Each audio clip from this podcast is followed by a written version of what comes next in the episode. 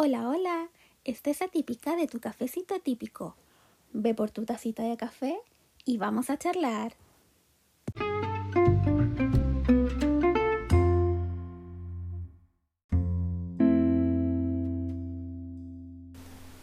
Hola, hola, ¿cómo están? Espero que muy bien, terminando ya la semana para que puedan recargar energías, descansar y obviamente llegar al lunes con las pilas recargadas. Espero nuevamente que tengan su cafecito, su tecito, el matecito, una lechita o un chocolate caliente, lo que ustedes quieran, a mano para comenzar ya con este nuevo capítulo.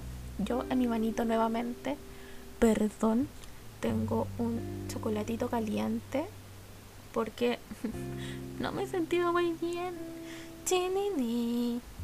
Pero chocolate, chocolatito caliente salva. Así que, ¡yay! ¡Nuevo capítulo!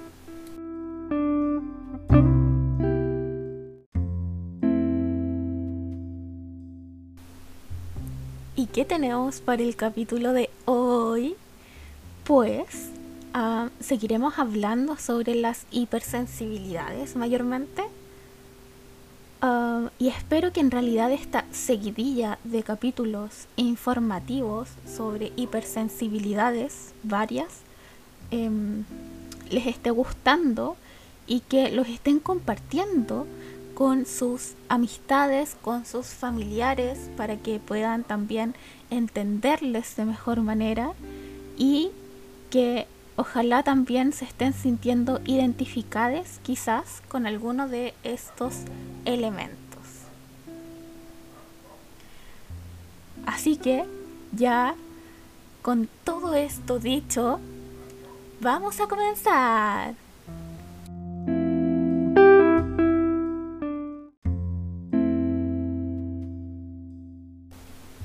Para comenzar ya con el capítulo, voy a dar una pequeña definición nuevamente de hipo e hipersensibilidad. En nuestro mundo autista a menudo nos encontramos con chicos, chicas, chiques que son hiper o hiposensibles. Esto consiste en un aumento, que vendría siendo el hiper, o en una disminución, que es el hipo, de las capacidades de percibir alguno de los cinco sentidos. Podemos rechazar alimentos y la relación que esto tiene con la sensibilidad gustativa, incluso en personas con TDAH, es una inquietud que explica también algunos de nuestros comportamientos según la hipersensibilidad o la hiposensibilidad gustativa. Y esto puede llegar a influir en nuestra vida cotidiana y en nuestras relaciones sociales. Muchas veces no toleramos texturas, sabores, colores y en consecuencia rechazamos estos alimentos. Ah, por eso fuimos y vemos también a niños, niñas, niñas estresados, coléricos e inquietos a la hora de comer. Podemos identificar eh, en la hiposensibilidad, que generalmente se prefieren comidas más crujientes, y en la hipersensibilidad, que somos inflexibles con algunos alimentos y que eh, se busca generalmente también siempre una misma textura. Ahora, eh, esto es mayormente influyente en la hiperselectividad alimentaria, que esto es el rechazo total a determinados o nuevos sabores. Y no solo sabores, sino que también texturas eh, de los alimentos, la temperatura de los alimentos o la fijación por comer únicamente ciertos alimentos. Y en cuanto a este último, por ejemplo, podemos ver a, Entrapta, si es que vieron Shira, que lo he recomendado ya en varios capítulos anteriores, que, spoiler, ella come solamente alimentos muy, muy pequeños. Ah, puede comer como casi de todo. En estos momentos no recuerdo específicamente bien si es que es como un tipo de alimento o solo dulce o dulce y salado, pero recuerdo como pastelitos que eran muy muy chiquititos, que era como un bocado. Y por esto mismo, para las mamás eh, es importante poder identificar los gustos e intereses de nuestros hijos, hijas e hijes em, para poder establecer una planificación de una planificación de, de alimentos, su repertorio de comidas y que no siempre se repita lo mismo y tratar de que sea tratar dentro de ciertos parámetros porque sabemos que puede que no sea así el que cumpla ciertos por otra parte también tenemos las alteraciones sensoriales que acá es donde se habla de hiposensibilidad o hipersensibilidad se pueden mostrar demasiado intensas o bajas ante un estímulo que para quizás una persona neurotípica no resultan desagradables. Y estas distintas alteraciones sensoriales eh, se definen en función de cómo lo podemos llegar a percibir. Por ejemplo, en cuanto a lo visual, es importantísima la forma en la que presentamos los alimentos, así como la propia forma del alimento, el, el color que tengan, puede o no ser una causa de rechazo. Por lo tanto, es importante que, nuevamente, consejo para las mamás, entreguemos un alimento que sea agradable a la vista de nuestros hijos, hijas o hijes. Se habla de que generalmente se aceptan alimentos con colores rojos, amarillos y naranjas y que tienen menor aceptación los alimentos que son verdes y de colores más oscuros. Por ejemplo, a mi hermano los alimentos que más le gustan son las frutillas, las cerezas, las manzanas, las naranjas, pero no le gusta mucho la lechuga, el apio, la, la beterraga, etc. Pero en cambio a mí sí me gustan muchísimo más las verduras y frutas verdes, pero no soporto ni siquiera el olor de las frutas rojas. Mundos opuestos totalmente. También tenemos el olfato, que se puede notar a veces que ciertos olores de las comidas para personas neurotípicas, ciertos olores pueden ser prácticamente imperceptibles, pero nosotros como autistas eh, no, y pueden ser eh, muy invasivos, ya por así decirlo, y generar una un, rechazo hacia ese alimento. Siguiendo nuevamente con, mi hermano, pobrecito, hoy día va a salir muchas veces en el capítulo. él es mucho de acercarse a las comidas nuevas cuando se le da a probar algo nuevo. Lo huele y si, por ejemplo, tienen cebolla, dice, no, no, no, no me gusta, no quiero, guácala y no hay caso, de verdad, no hay caso de que se lo coma. Y obviamente es el olor a cebolla el que no le gusta, o el de el pimentón, o creo que esos son como los olores que menos tolera. Pero ah, en la comida chilena generalmente todo se hace con cebolla. como que todo se hace un sofrito de cebolla y se echa la comida. Entonces em, ha sido complicado adaptarle la comida a él. Por otra parte también tenemos lo auditivo, que obviamente tenemos que los ruidos intensos o quizás agudos y o continuos en la alimentación nos puede provocar cierto rechazo cuando los alimentos son demasiado crujientes o chiclosos y suenan. Por ejemplo, cuando la otra persona está masticando y uno escucha como la otra persona mastica y te molesta, ya, eso, pero es a un nivel en el que le tienes que decir a esa persona, puedes masticar en silencio. que tampoco sé cómo es masticar en silencio, pero es como, por favor, mastica en silencio. O que te dan ganas de pararte, ir a comer a otra parte.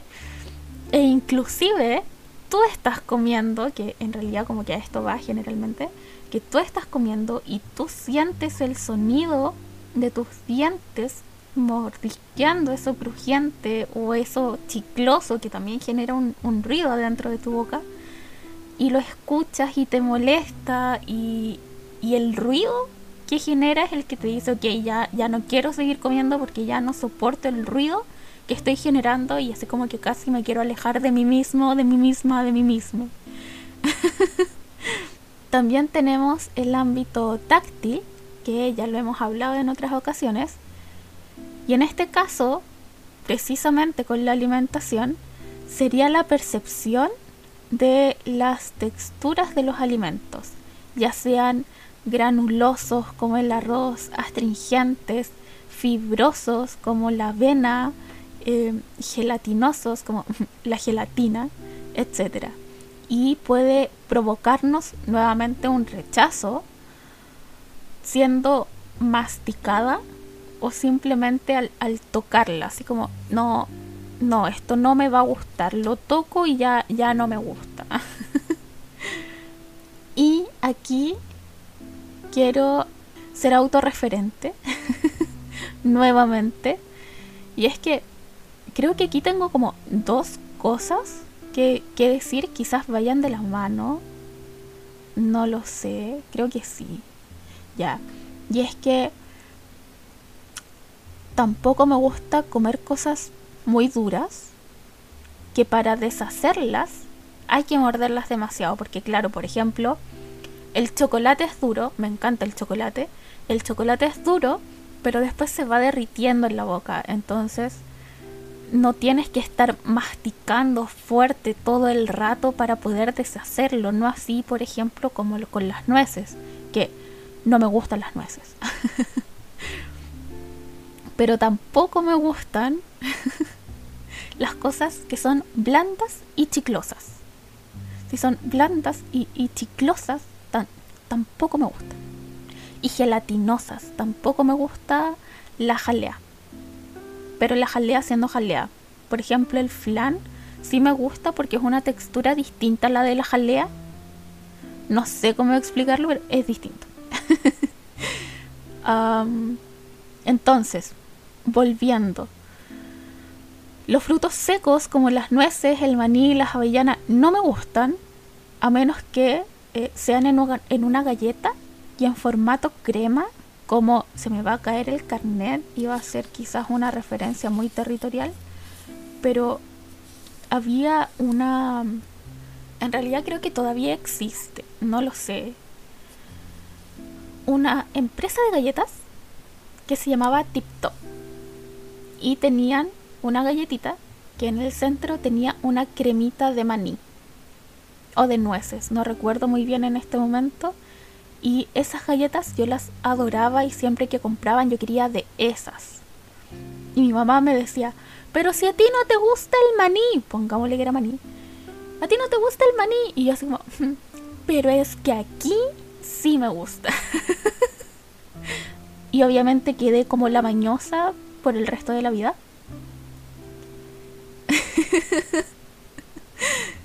y eh, continuando nuevamente, perdón si me voy mucho por las ramas, las pasas. No, no me gustan las pasas porque tienen esa textura que es chiclosa y que es blanda. No, no me gusta. Es una textura extraña. Al igual que, por ejemplo, la leche de avena. Intenté durante mucho tiempo de todas las formas posibles que me gustara la leche de avena porque me divertía haciendo leche de avena. Pero no, no hubo forma de que me gustara porque la textura que tenía era no sé cómo explicarlo, como fibrosa, pero tampoco tan fibrosa, era como entre fibrosa y gelatinosa, no sé, pero no, no me gustaba. Y finalmente lo gustativo, que en algunas comidas puede resultar muy desagradable el sabor, haciendo que a veces las personas adquieran la costumbre de limitar su alimentación a un número reducido de comidas por el sabor que tiene algo. Aquí quiero tomar nuevamente el ejemplo de la cebolla con mi hermano, que en cuanto a lo gustativo, él identificó que la cebolla no le gusta, entonces eliminó totalmente la cebolla de su alimentación. Entonces todo lo que contenga cebolla no se lo come. Pero también quiero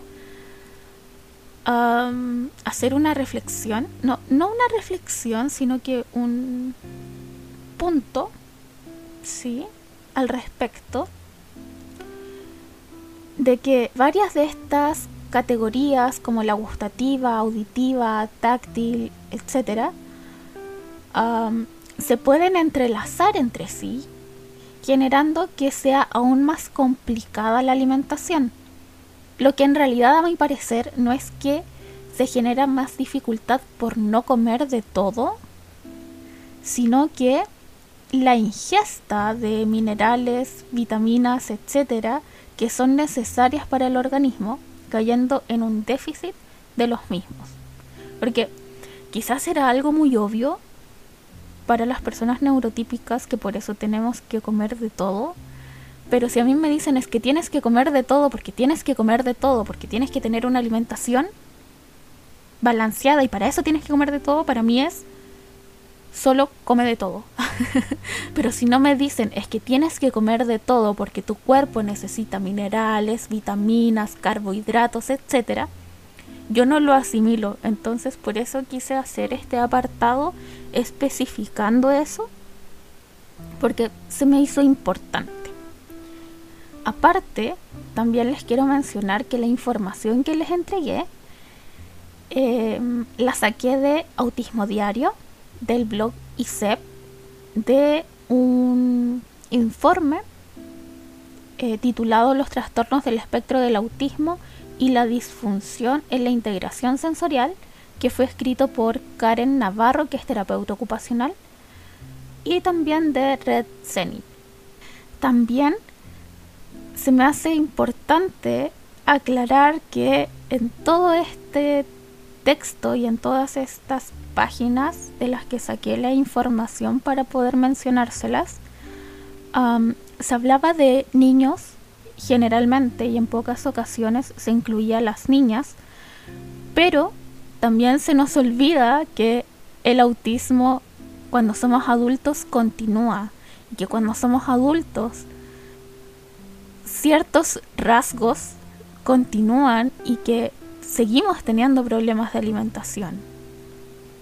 Pero es distinto también porque podemos adecuarnos a nuestros propios requerimientos porque ya somos nosotros mismos quienes valemos para alimentarnos y no eh, valemos de nuestra eh, madre, de nuestro padre o de nuestro tutor para que nos prepare las comidas, prepare las comidas. Pero esto no queda solamente en la infancia y puede que no sea problemático, pero sí es importante que nosotros como adultos autistas identifiquemos eh, cuáles son nuestras deficiencias, entre comillas, para poder decirlas quizás en algún momento en, en una reunión familiar donde se vaya a comer y decir, ok, no es que sabes qué, por mi hipersensibilidad, eh, no puedo comer tal cosa. Y, lamentablemente buscar esa justificación, porque si no vamos a seguir siendo tachados socialmente como los mañosos, que eh, igual es injusto que tenga que ser así. Una pequeña reflexión final antes de ya terminar el capítulo de hoy. Se me hace importante generar estas, estas reflexiones de que no se acaba el autismo cuando, cuando pasamos a la adultez, que no se acaban ciertos rasgos cuando pasamos a la adultez y que eh, no siempre tampoco es mucho más sencillo cuando somos adultos. Y que se nos sigue eh, categorizando con ciertos prejuicios que, que no son válidos, como el ser mañoso. Porque no es que seamos mañosos, es que realmente no toleramos ciertas cosas. Y, tenemos que adaptarnos también eh, quienes somos madres y padres autistas y tenemos hijos, hijas e hijas autistas a sus requerimientos. Quizás esa es una ventaja que tenemos al darnos cuenta de que nuestros hijos no es que sean mañosos, sino que realmente no toleran algo o no sienten eh, algo y por eso les gustan los sabores más fuertes, por dar un ejemplo. Así que eso se me hacía importante mencionarlo y ya terminando definitivamente el capítulo de hoy, espero que les haya gustado, se hayan sentido identificado con, con alguna de las, altera de las alteraciones, entre comillas. Y como siempre, eh, los invito, las invito, les invito a seguirme en Instagram, que ahí generalmente hacemos alguna dinámica al respecto del capítulo que haya salido, el capítulo más reciente, digamos, a invitarlos a, a la comunidad de Discord, si es que les interesa integrarse, me, me hablan, de todas formas van a estar las dos cosas linkeadas para que lleguen directamente y si no, bueno, llegan a mi Instagram y en mi Instagram me preguntan eh, si es que les puedo hacer llegar el link para Discord. Y así seguir hablando, seguir interactuando. Me gusta mucho saber distintas realidades, distintas percepciones, distintas sensibilidades, distintas vivencias del autismo. Así que feliz también de que me cuenten sus cosas. y espero realmente que les haya gustado mucho el capítulo, que, lo escuchen en loop, que lo compartan con sus familiares para que ellos también puedan entenderles un poco mejor. Que, que lo compartan quizás con, con más personas eh, neurodivergentes para que se puedan identificar al respecto y que no, no se sientan tan excluidas ni tan extrañas porque eh, también es posible que en algún momento nos sintamos muy solos al respecto. Finalmente, espero que estén muy bien, que disfruten mucho su fin de semana, que descansen, que estén en familia, si es que no quieren que estén disfrutando su tiempo a solas Ah, si es que no han visto Shira, la recomiendo nuevamente. Y mencionar que ya está en Netflix la segunda temporada de Love on the Spectrum, que wow, es maravillosa. Yo todavía no, no la he visto porque he estado muy ocupada con otras cosas y necesito el tiempo para verla porque no me gusta dejar los capítulos ahí en pausa.